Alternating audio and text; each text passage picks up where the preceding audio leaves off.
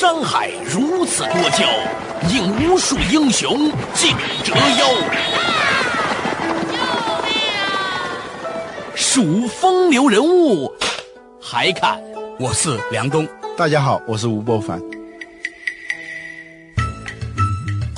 照妖镜照不出的财经真相，翻斗云到不了的财富天地，一切尽在两个男人孕育五年，梁东吴伯凡帮你坐着打通经济生活任督二脉，东吴相对论。好戏马上开场。是的，坐着打通经济生活任督二脉。大家好，欢迎收听今天的东吴相对论，我是梁东，对面的依然是二十一世纪商业评论主编吴伯凡。大家好，哎，伯凡，最近呢，我趁着这个假期中间啊，去了一趟不丹啊，和一些朋友，有有做银行的，也有做地产的，也有做什么的。我们在不丹的时候呢，有个很有趣的这个体验，可以跟你分享一下。嗯，话说呢，有一天呢，我们去到不丹的时候呢，我们的一个好朋友叫陈念轩啊，一个台湾的奇女子呢，帮我们约了一个人。这个人呢。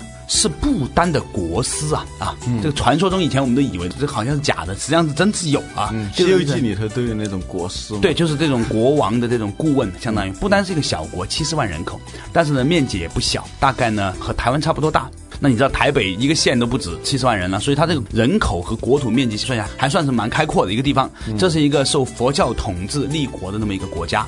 这个国家有意思的地方在哪里呢？它是世界上不多，甚至可能是唯一的一个以国民幸福指数作为衡量这个国家发展进步的一个标准的一个国家。啊，之前肯定你也听说过，对不对？对。那在这个过程当中呢，就有一个人，他们那个国师呢，啊是。参与到制定整个的国民幸福指标的这个发展的这个规划当中去。其实，在我们看来，它的国民幸福指数有点像我们国师，他是因为是宗教的权威，还是说他在西方留过学，还是怎么？哎，对，这个人他本身是一个在宗教方面有非常深厚的这个知识和功底，我们称之为叫见地吧。那同时呢，在澳洲、英国也留过学，应该是如果没有记错的话，应该是剑桥的博士。嗯啊，在社会学、经济学方面呢，有非常深厚的这个知识和功底。这一任的。不丹王国啊，他是第五任国王。那这个不丹国师呢，是第四任国王和现在第五任国王的顾问，也是国师。那他呢是参与到整个的所谓的国民幸福指数这样的一个规划当中。为什么不丹会把提高国民幸福总值作为国家的发展目标？经济发展程度不高的不丹为什么会有较高的国民幸福指数？什么是幸福？为什么《Fortune》杂志曾经被翻译为幸福杂志？为什么人生最重大的事是幸福？幸福和财富为什么会相互背离？欢迎收听《东吴相对论》，本期话题：不单是幸福。那天呢，我们同去的这些都是做企业的朋友呢，都非常的震撼，就想不到呢，这个国家他们对这个问题的思考其实非常的这个细致的。我给你举一个例子，他呢把整个的国民的幸福啊分成九大维度来支撑国家的经济发展，算其中的一部分，大概不超过百分之三十。那另外呢是这个国家人民互助的程度，就是说是否愿意在没有利益的情况下，人们愿意去互助。那他经过定期的市场调查，或者是这个国民统。计吧，来看到变化趋势。嗯，第三个呢，就是国民用于祈祷和冥想的时间。嗯啊，因为它是一个受到佛教影响很深的一个国家。那还有一个呢，就是人们生气的时间。还有一个就是，如果我没有记错的，还包括这个森林，就这个绿地面积占的整个国土的一个比例。嗯，它基本上来说呢，用这种方式呢，勾画出了一个人在这个国家是否幸福。然后呢，他每年他整个国家的政策是围绕着如何提高人们的幸福指数而展开的。嗯，就他的国。国策是这样展开的，比如他举例说，他说如果一个不丹人在一年当中啊有二十六次生气怒的话，那么他就是一个很不幸的人。然后呢，他们家组织人们二十六次，对，一年啊，等于一个月只能生两次气，对，差不多是这样的，两次多一点点而已。那如果你超过了这样一个次数的话，那你就是很不幸运的人。那么他就认为你需要接受帮助，而且呢，他有一个专门的部门。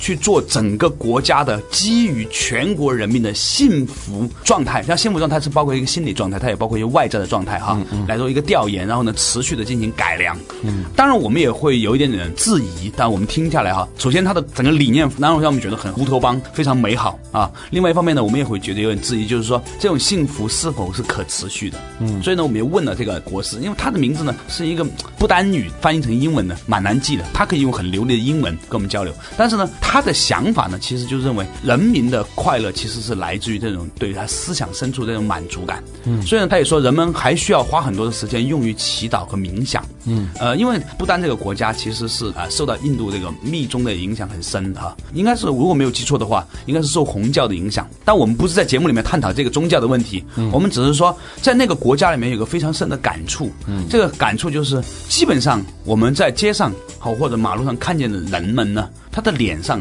还是以笑容为主的，而且呢，他有一个很有意思的地方，那个国师跟我们讲，他说每一个不丹家庭，如果你没有土地的话。国王呢会根据全国人民的花名册呢，给你差不多相当于五十亩的土地，然后呢八十棵树，让你可以在某个指定的区域砍八十棵树，然后呢啊用砍八十棵树，对对对，砍八十棵树用来盖房子，嗯。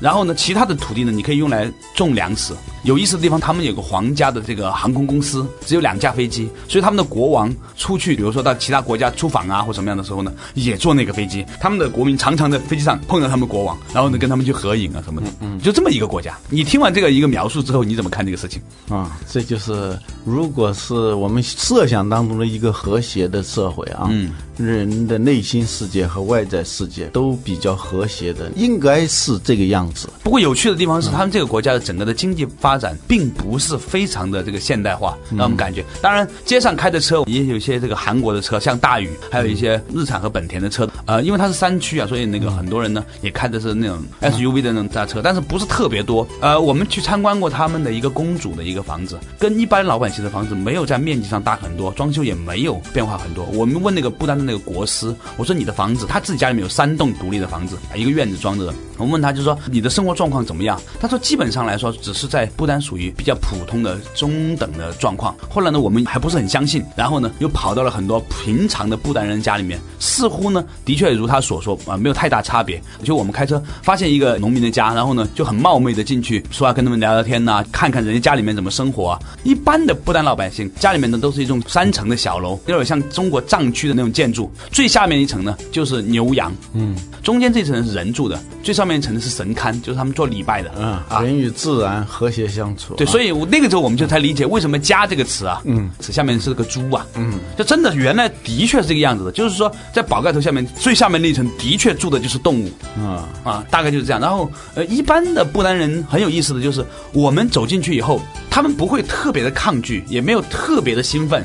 他觉得很正常，好像大家都本来就应该认识一样。请我们喝完茶，喝完茶之后呢，我们就走。然后他也很淡淡的，也没有特别兴奋的、很激动的那样来，也没有很激动的走。呃，在不丹呢，我们见到了很多那种各个地方来朝圣的人，也有很多人就是在马路上就磕那种长头啊，五体投地那种长头嘛。嗯，我们随团的人大家都在拍照啊，去拍那个 video 啊什么的。但是呢，回过头来想呢。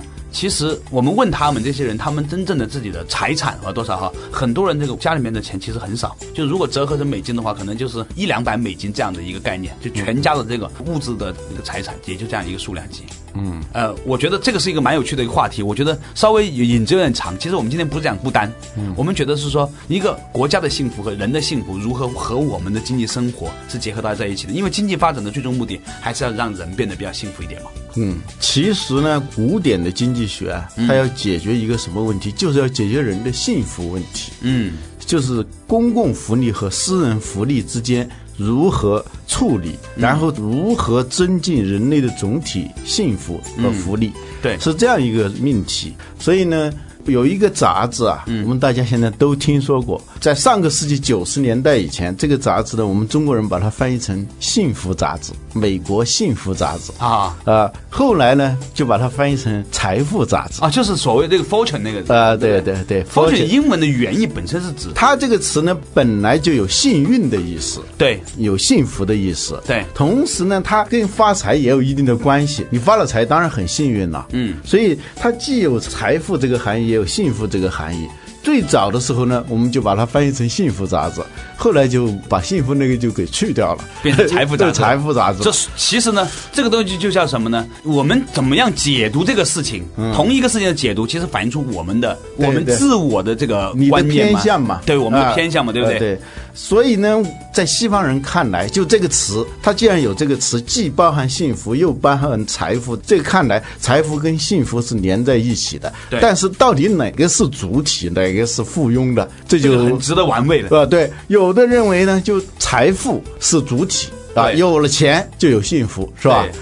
而另一种说法呢，幸福是主体，财富是一种像佐料似的东西。对啊，这表明是一个很浅显的事例，但是呢，经济学一直在纠缠这样一个问题。在二零零二年的时候啊，有一个人呢得了诺贝尔经济学奖啊，这个人呢叫卡尼曼，这个流派叫行为经济学派。对卡尼曼跟以前的经济学家最大的不一样。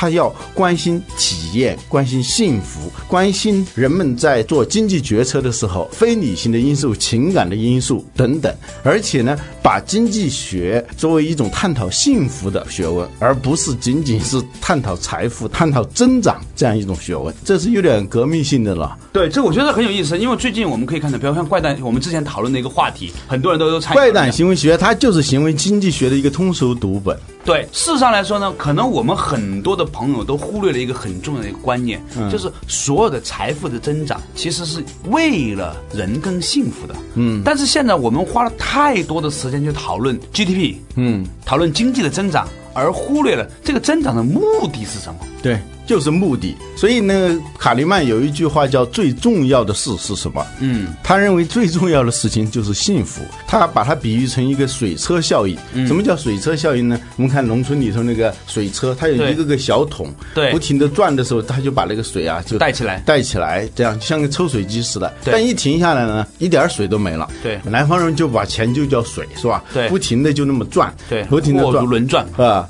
然后一停下来什么都没有，嗯啊，但是呢，假如有一小桶水，它不是那么一直在转，就放在旁边啊放在旁边，它还在哪儿？对就是所有的幸福感就来自于哪里呢？现代人的幸福感就要不停的转，才可能有这种财富的感觉，一旦停下来就没有了。现在就是这样一种情形。嗯，所以呢，稍事广告休息回来之后呢，依然是和吴伯凡一起就幸福这个话题和大家一起深入探讨。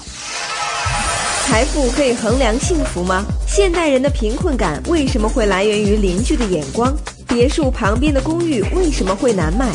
广告商暗设了怎样的陷阱？按国富论的发展逻辑，未来将会怎样？财富为什么会造成痛苦？欢迎继续收听《东吴相对论》，本期话题不单是幸福。哎，仍然是东吴相对论。梁东呢和博凡呢，刚才我们聊到的一个话题啊，就是关于经济增长和幸福的关系的问题。嗯啊，博凡呢也特别聊到啊，其实经济学，尤其是古典经济学，最开始的时候。讨论的是如何带来幸福感这样一个话题啊。刚才的广告时间就来了，然后呢，博凡你怎么看待一个经济和幸福之间的关系的？幸福呢，实际上是一个不管是哲学还是经济学、伦理学、宗教都要解决的一个问题。对这可能是人的一个终极关怀。对金钱、地位等等，我们追逐的所有这一些东西，对它最终目的是什么？这个是不能回避的。而且呢，它在现代社会当中呢，已经变成一个非常普遍的问题了。表现在哪里呢？就是经济越发达，人们的个人的那种幸福感受反而在降低。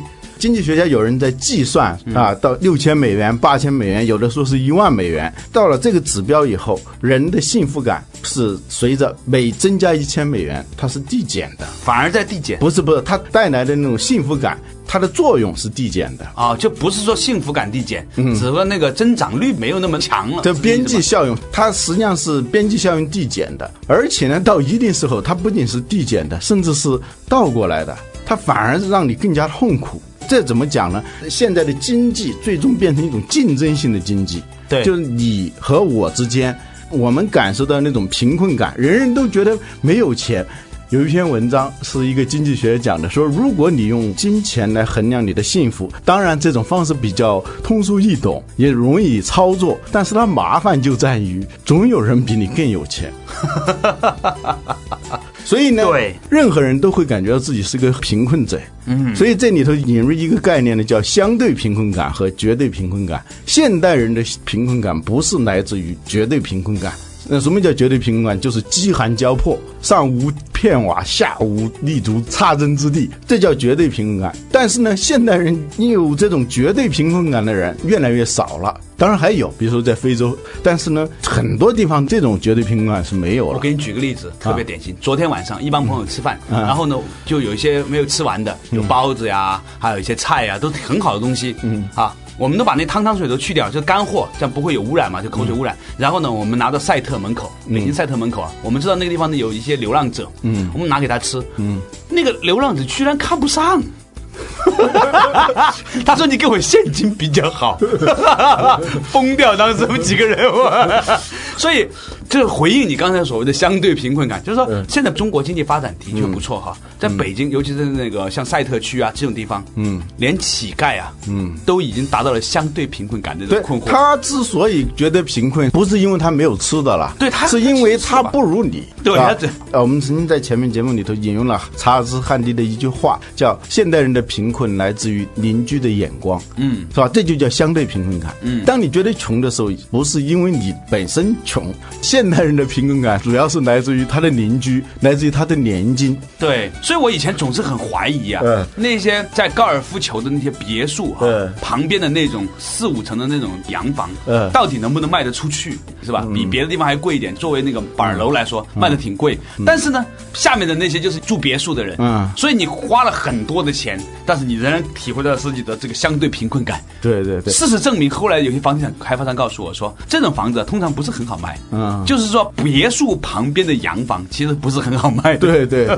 他 最容易体会到的是相对贫困感。对对对？对。所谓年金，我们的优越感和贫困感都是来自于对年金的感受。我不知道你有没有年金啊？年金是什么？就是你的太太的妹妹的丈夫啊！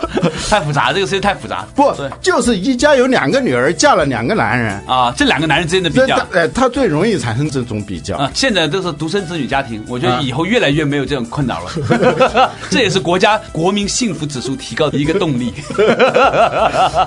就。说的就是这个意思，就是这种相对平衡感。最后，财富给你的感觉是什么？就是贫困，而不是富有，不是幸福。你总觉得在欠什么。我跟那个出租车司机经常说，早晨一起来就欠国家四百多块钱，是吧？对，最近油价还涨了。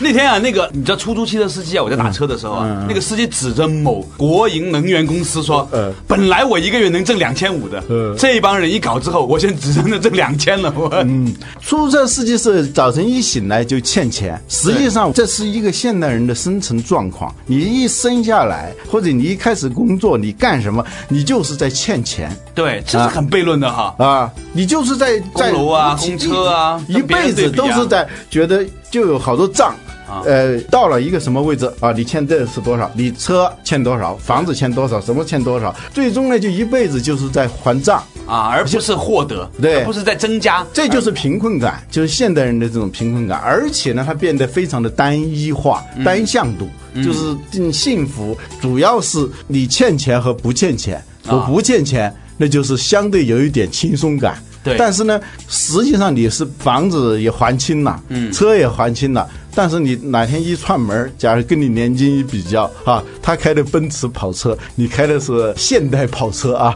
那你就会感到很贫困，是吧？你又不，你又欠了，对呀，嗯，这就是这个。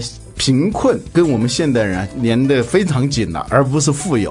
然后那个幸福指数就在降低。为了还这个债，你要干什么？你把有形的债不停的还。有的人光那个有形的债就要还你一辈子，是吧？月光一族，呃，那个白领白领工资就是呃白领了，白领是 是吧？一领了工资一交，白领什么都没有了，什么都没有了。然后呢，一辈子你就是在还账。所以老吴，你当时把自己的这套房子公清的时候，你是不是心中有一种很强烈的那种有一种？一九四九年的感觉嘛，是吧？但是呢，马上你回过头来，但我不会去这么去比了。你最好的心法就是不要去比了，对，是吧？就不要随便串门。对对，比如说我约约着大家我就不茶餐厅见面就好了。对，就现代人的这种比较是一个单向度的，就是这种所谓价值观、价值体系，它都可以用一个，我们都讲强调可视化，强调数据。这个可视化和数据是一种管理上必不可少的一种手段。对，但是我们把这样一种理念置入到我们的生活、我们的幸福当中，挣多少钱是吧？嗯，你发现现在很多那种手机里头那些段子啊很多都是关于这个东西的。这这人们的一种焦虑啊、说你一个月挣多少钱啊？说年薪三百多万吧，那一个月就是三十多万了。说对，那你是做什么的？做梦的，是吧？对，这就本来是笑话，是吧？应该是感到很开心的事情，都是在围绕这个指标这样一个可视化。所谓可视化，就是你必须要开一个什么样的车。对，本来幸福是一种感受，但是不行，你得可视化。因此我想起了一个很有意思的一个故事。前两天有个朋友告诉我说啊，他认识一个人，那个人告诉他说他是做 banker 的，嗯，就以做银行的，嗯啊每天都是几十亿、上百亿上下，呃去经营是吧？嗯如果数量不够的话呢，自己还搭上个几亿，哇，哇可以啊！这人干嘛的？后来最后才说啊，做精子银行几个亿，几个亿，对，是每天都是几个亿、几个亿几个亿的这个啊流水上下经经营。那但但是这个笑话，但是你深层次想想，就是说大家会攀比什么？嗯，是吧？在攀比的过程当中，我们创造了什么样的不幸福感？创造了什么样的幸福感？大概十年前的时候啊，我采访过若干个中国最著名的广告人和几个最大的广告公司的老板，我来问他们一个问题：嗯，我说作为一个广告人啊，你是否在内心会感到愧疚？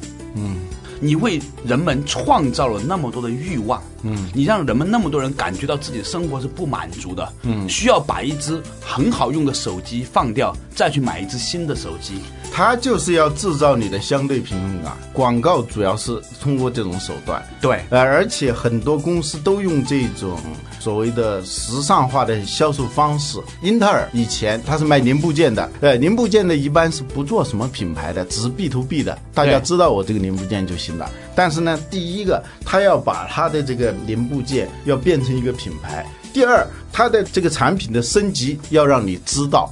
这样呢，就造成了一种贫困感。呃，二八六、三八六、四八六，每一次新产品出来的时候，前一代的都会感到很贫困，对是吧？就觉得自己过时，马上就有一种焦虑，哟，该买新的了。刚刚你买了新的，他又搞了五八奔一奔一啊奔二奔三对，五八六就没有了嘛，对就变成奔腾嘛，对奔腾、奔一、奔二、奔三，也用同样的方式，就是让你使用原来那个产品的人产生这种贫困感。那么你的整个游戏呢，就是在他划定的这个游戏规则里头，是吧？你就是在还账，也是在欠了他什么东西。广告基本上是。设定一套单一的价值体系，然后让所有的人都去接受这个体系。简单的说，就是去为这个体系去赎你的欠债。对，所以广告是一种什么样的哲学呢？它的背后的逻辑是，生活是可以很美好的，嗯，但是现在还不属于你，你要花钱才能买得到，对对而且呢，当你买到之后呢，他告诉你说还有更美好的东西，你又。成为了不幸者，所以整个的广告界所有的逻辑都是在创造这样的一种观念。我是学广告的，所以后来我为这个行业产生了非常强烈的一种一种为整个行业感觉它有原罪。呃，这个围城里头讲一个例子，说西方人啊，为了让那个驴子拉车的时候不停的往前走，就在驴子的前头挂一个胡萝卜，那个驴呢就不停的走，就要去吃那个胡萝卜，所以他就走得很卖劲，就一直在追那个胡萝卜。实际上他走的时候，胡萝卜也在走。这就是我们现代人这个，不管是广告也好，很多的营销方式，包括我们整体的经济的经营方式，都是这样的。亚当·斯密在写完《国富论》的时候啊，他自己意识到这一点。如果按照这种竞争逻辑的话，人类在将来一定会生产越来越多的用完即扔的东西。这是他已经预见到了，在对二百多年前他预见到了。因为什么？因为你旧的东西如果经久耐用，大家都没有欲望，觉得这个东西很好了，嗯，满足了，那整个社会的财富就会停滞啊。就谁去生产呢？对如果大家都满足了的话，谁去生产呢？对，没有生产至少是缓慢的。对呀、对啊，这就是它的 GDP 增长就是非常缓慢的，所以呢，就必须要用一种轨迹。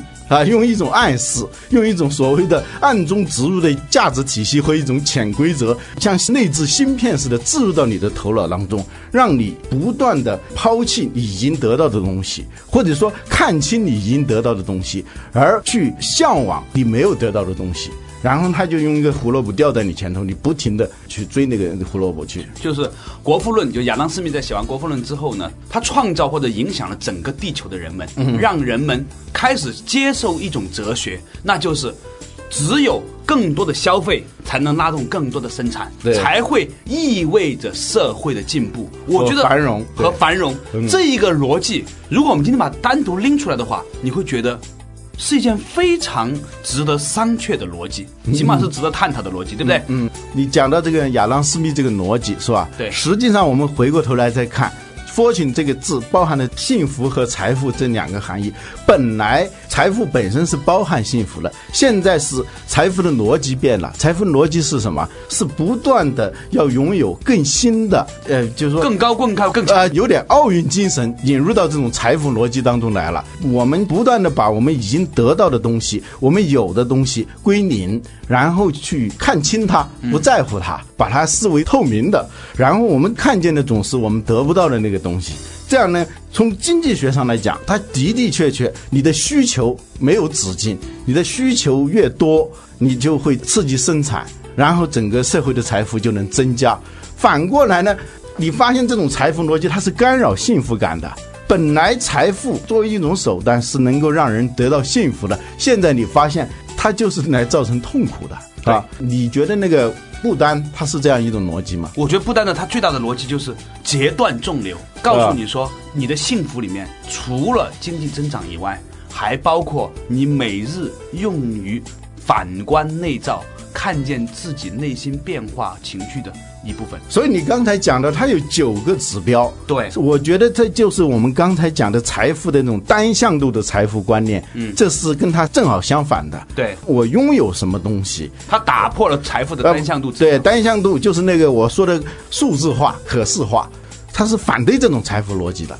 对，嗯，所以呢，我觉得今天我们花了半个小时的时间呢，其实最后得出的一个简单的阶段性的结论就是，原来我们的经济增长和幸福的这个逻辑中间出现了一点问题。你如果发现了，那么你就成为了一个觉者。好，感谢大家收听今天的东吴相对论，下一期的同一时间我们继续会就这个话题深入探讨。